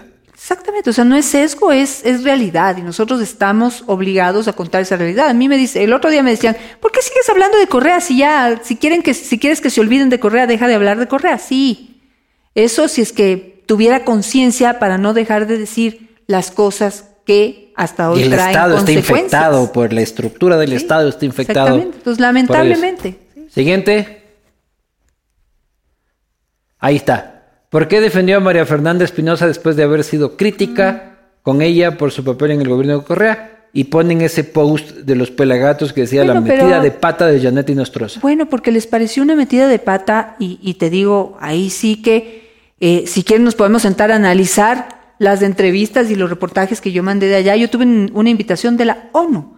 Y nos guste o no nos guste, en ese momento la señora Espinosa era la secretaria general de la, ONU. Una cosa es que la ONU te diga, ¿sabes qué? Vamos a hacer un paseíto con Kofi Annan. Este, y otra es con María Fernanda Espinosa. y que la saques ahí como la Madre Teresa de Calcuta. Es que no le saqué como la Madre Teresa de Calcuta. Es la Madre Teresa de Calcuta. ¿Quieres que te diga una cosa? Este, eh, a diferencia de lo que nosotros veíamos de ella que yo sigo pensando que fue absolutamente dañina para la política ecuatoriana, pero en la ONU no es que puedes llegar, soy correísta y puedo hacer, y vengo a hacer aquí lo que me da la gana, me cambian esto, me cambian esto, me cambian esto. En la ONU las cosas están funcionando, hay política de Estado. Yo sé. ¿Sí? Y tú tienes que subirte a la ONU y hacer lo que la ONU dice. ¿Y por qué, fue lo que me por qué no le hiciste esa pregunta? ¿Por qué no le dijiste, usted fue absolutamente dañina con la política ecuatoriana? No vi esa pregunta en la entrevista. Porque no daba, no daba el caso en ese momento. Hablamos de lo que estaba haciendo en, la ONU y yo creo que en eso sí hice preguntas fuertes sobre que, lo que la ONU, el papel de la ONU y de las organizaciones internacionales hace frente a lo que está sucediendo en el mundo. Ya, pero yo sí hubiese esperado de ti una pregunta como, señor, usted aquí todo bien y la cagada que dejó allá. ¿Por qué necesita esa pregunta? O sea, yo creo que sí la hice, no en esa, no en ese, no en esas palabras, pero por eso te digo, o sea, yo creo que le hice una entrevista que fue súper fuerte, sí, la man se paró, se levantó y se fue, símbolo de que fue una entrevista fuerte pero eso no quisieron ver, o sea, también no lo quisieron ver. ¿Por qué? Porque estamos tan intoxicados por esto del correísmo y el anticorreísmo ¿Y hablaste que no con lo los puedes alguna vez? Sí, o sea, hablamos, hablamos lo que teníamos que hablar y de ahí yo respeto. O sea, sí. No, pero hablaste con Martín o con José y sí, les hablé, explicaste. hablé con Martín, hablé con José, discutí con Martín, discutí con José y, bueno, y como te digo, cada quien puede pensar lo que quiera finalmente. ¿Y qué opinas de los pelagatos? Decían que me, que me volví relacionista pública de la María Fernández Pinos. No pasó, ¿sí? No ¿Y qué opinas de los pelagatos? Los respeto muchísimo. Creo que, que tienen un pensamiento eh, este, crítico, influyente, que hay que respetar, que hay que admirar. Yo creo que sí, yo creo que son, son, son unos referentes. ¿sí? Se equivocan también, yo creo que se equivocan. Como pero, todos. Pues como todos, pero creo que han sobrevivido, han sobrevivido a toda esta nueva etapa del nuevo periodismo. Sí. Y eso es admirable también. Sí, yo también lo respeto muy. Muy, muy, muy lacistas últimamente, ya saben, y se los digo de frente. Pero profesionalmente las he respetado los últimos 20 años. Así que no cambia esa parte. Siguiente pregunta. Ahí está. ¿Se considera feminista? Sí, no, ¿por qué y cómo? O sea, mujer que no se crea feminista no es mujer. No, ¿por qué? O sea, porque es, que tienes que ser feminista. ¿Por ¿sí? qué? Lo que pasa es que, es que, eh, eh, este, digamos, hay, hay mujeres que no se quieren reconocer como parte de determinados grupos de feministas que tal vez en algún momento hacen, hacen cosas con las que no puedas estar de acuerdo o se expresan de una manera, expresan su dolor, su, su realidad, su sentimiento de una manera que no O sea, pero nos- yo que no creo gusta, que para ¿no? ser mujer tienes que ser feminista. Yo creo que sí. Yo creo que sí tienes que ser feminista, porque ser feminista es simplemente saber que tienes unos derechos que Sí. muchos de los cuales no se No, están pero el cumpliendo. feminismo es una bandera. ¿sí? Ya. Saber que hay una una, causa. Hay, hay una desigualdad en el mundo, una desigualdad en donde las, donde las mujeres la llevan hay. la peor parte, eh, que hay que reconocerla Pero y el hay que luchar y trabajar pero el por ello. feminismo es una causa que es muy respetable. ¿Ya? Exactamente. Y yo creo que para asumir esa causa, asumes esa bandera. ¿Ya? Y cuando uno asume una bandera, asume la bandera. Y va por ahí asumiendo la bandera. ¿Ya? Claro. Sí, pero eso yo no no implica... creo que yo, yo no creo que todas las mujeres en este país van con la bandera del feminismo y no creo que eso les deja de hacer las mujeres. Yo pienso que toda mujer que sienta y esté consciente de que hay una desigualdad sobre la que hay que luchar y sobre la, la que en su día a día luchan, con bandera o sin bandera, luchan Claro. por esa, por mejorar, por, por, por, Su condición por como mujer. superar esa desigualdad, es feminista. Y las que no, ¿Sí? Es Dejan que de no ser hay, mujeres. No hay ninguna que no. No hay ninguna que no, no. sí, que hay algunas que están Sí. subyugadas por el careverga que le tiene al lado, pues, por ejemplo. Pero no dejan Y de no, luchar. tiene- y, y no tienen ni idea, no, no sé, yo conozco muchas que no tienen ni idea, son víctimas de violencia, son... Bueno, por eso luchamos las que sí Claro, nos pero eso no le deja como de ser mujer a ella, Sí, ¿no? pero mira, en esto también hay tantos extremos. O sea, hay feministas a las que no les gustan y les parece que yo diga que soy feminista. Claro, porque Sí. no estás así sacándote las tetas de... Exactamente, en por eso yo digo que todas las mujeres somos feministas, muchas desde la inconsciencia de, de una realidad, pero todas somos feministas y, y- y creo que es, es importante reconocerlo y es importante simplemente, si tú en algún momento has sentido algún tipo de discriminación, algún tipo de desigualdad, algún tipo de falta de oportunidad, entonces, es- y has reconocido esto, entonces eso ya te da una realidad que defiende el feminismo. Pero ¿qué opinas tú del feminismo de grafitero, de mostrar las chichis en la plaza, de lanzar pintura. En toda esta recomposición, en todo este reinventarse mío, sí, he tenido una oportunidad maravillosa. Voy a lanzar pintura Sí, y en la próxima marcha no me saco yo. las chichis. No, no lo haría nunca yo. ¿Sí? ¿Sabes por qué? ¿Por qué? Porque yo no he tenido experiencias de violencia tan duras y tan fuertes como las mujeres que se expresan con esa violencia. ¿Sí? Pero no yo, todas, no yo- todas yo discutía. tenido una, experiencia dura. no, lo, todas. no creas, no creas. La mayoría, Luis Eduardo. No la mayoría. ¿Sí? Y cuando uno ya se empieza a adentrar en el mundo de las mujeres en general, uno se da cuenta, Dios mío, cuánto dolor, cuánta violencia. Fíjate que en el último, solo te voy a dar un dato del último feriado de Semana Santa, ¿sí? Que lo que hacíamos es contar casos COVID, ¿no? ¿Cuántos casos COVID, cuántas no sé qué, cuántos no sé cuántos, ¿sí? Eh, ¿Cuántos accidentes de tránsito? ¿Sí? El, el mayor número de denuncias, de pedidos de ayuda en el ECO Violencia de 911 género. es violencia intrafamiliar, violencia contra las mujeres. Ese es el verdadero origen del cáncer. Ahí está el tumor que origina el cáncer de la, de, de la Ah, violencia sí, que no. nos afecta a la sociedad. Bueno, hay una ¿sí? cantidad Entonces, de cuando tú tienes... Y- y- y- pero la violencia intrafamiliar, que es un asco, la violencia contra las mujeres, también es una violencia contra los pobres muchachitos. Y los muchachitos son hombres y mujeres. O sea, los hijos también pequeños sufren del papá borracho de mierda que llega y le pega a la mamá y luego de pegar a la mamá le pega a los, a los enanos. Y pueden ser tres niños. Y no solamente eso, Luis Eduardo, esa es una escuela, ¿sí? No, y uno se crece- pregunta, y uno se pregunta, ¿por qué se sigue repitiendo esto de generación en generación? Porque no? había papá hacerlo.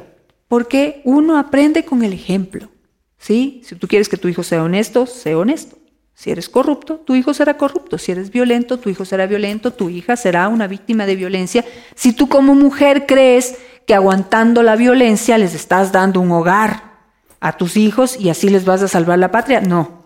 Eso no sucede porque están aprendiendo a ser víctimas. Oye, ¿y por qué visibilizamos los casos de violencia de género de la clase media para abajo?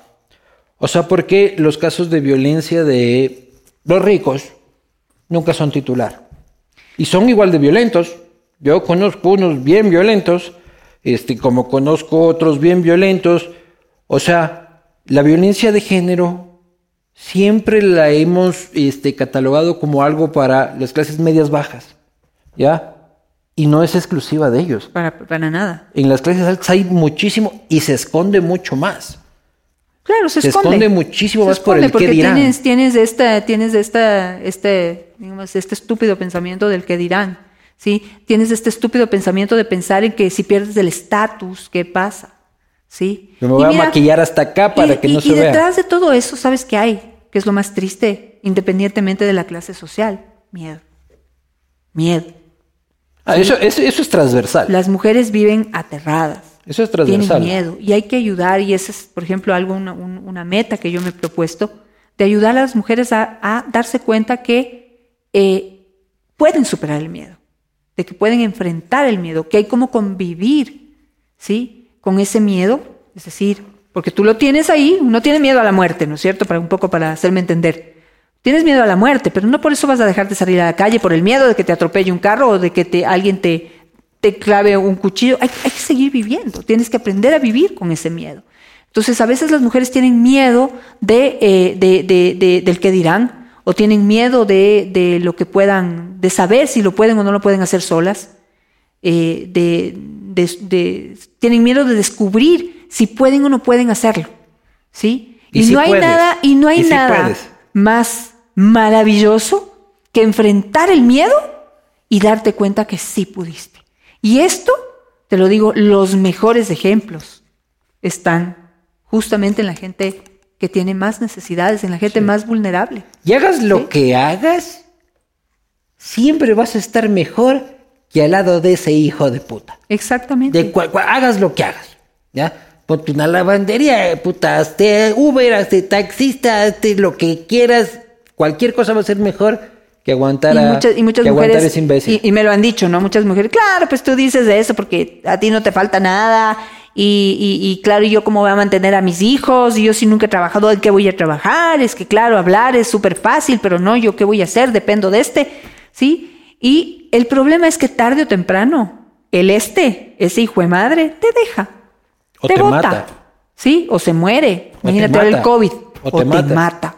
¿Sí? Entonces, el vivir y dejar pasar tantos años estando así, en ese, bajo ese, esa nube, ¿no? Esa nube negra de dolor, de miedo, de baja autoestima y de todo, cuando puedes aprovechar todo ese tiempo para darte cuenta la madera de la que estás hecha, esa es mi obsesión. ¿sí? Eso es lo que yo quiero ayudarles a descubrir, develando desde mi trabajo periodístico y ahora también como coach, ¿sí? Pero más desde el trabajo periodístico, que es donde más cómoda me siento, develando todas aquellas historias donde ves mujeres en la mayor vulnerabilidad que lo pueden hacer, lo pueden hacer, ¿sí? Porque la felicidad no está al lado del dinero, ni de los autos, ni de, ni de las grandes, digamos, fortunas, sino de la paz, de estar tranquilo, de poder criar a tus hijos con un buen ejemplo, tal vez con poco, pero en paz. Ahí está el tesoro y el gran secreto de la felicidad y de la vida. Señoras y señores, acá la coach acaba de, de- de decirlo. Oye, para el tema de coach, que ¿cómo? ¿Que das conferencias o...? Mándate la pautita. La pautita, la cuñita, bueno, pues sí, eh, tenemos el, el proyecto Valiente que sigue vigente. Eh, tenemos- se convirtió en una aplicación web, pero también eh, lo acompañamos y lo complementamos con talleres, conferencias, charlas, eh, en todo lo que tiene que ver en, en- en el tema de, de creer en ti. No me gusta decir la palabra empoderamiento porque es una palabra tan trillada, Pero es para mujeres. de ayudarte a creer en ti. Es para mujeres, es para mujeres principalmente, aunque no hablamos mal de los hombres, he tenido muchos hombres en mis conferencias y han salido súper contentos, súper empoderados, súper felices, porque creo que los problemas, los problemas que nos afectan a las mujeres finalmente son problemas que, que nos afectan a todos. O sea, hay algunas particularidades que por supuesto las enfocamos como, como, como temas nuestros de mujeres, dolores como temas nuestros de mujeres, éxitos también nuestros como de mujeres, pero yo sí creo en un mundo en donde, en donde los hombres y las mujeres conviven en paz. Sí existe. sí no es machete posible. machote así. No, Entonces sí me parece bien porque esa cosa del machete no, no me gusta. Señoras y señores, este, sigan eh, a- en las redes sociales a Janet, a Visionarias. Valientes también tiene redes. a través de Visionarios de C nos pueden encontrar y, y ahí pueden encontrarnos también para todo lo que son las conferencias de Valiente. Sigan eso, no sigan esto de esta pendejada, pero tenemos entrevistas que nos enseñan la luz. este, nos vemos la próxima. Gracias, Y Janet. salud. Salud. Ya Ya me me queda un poquitito.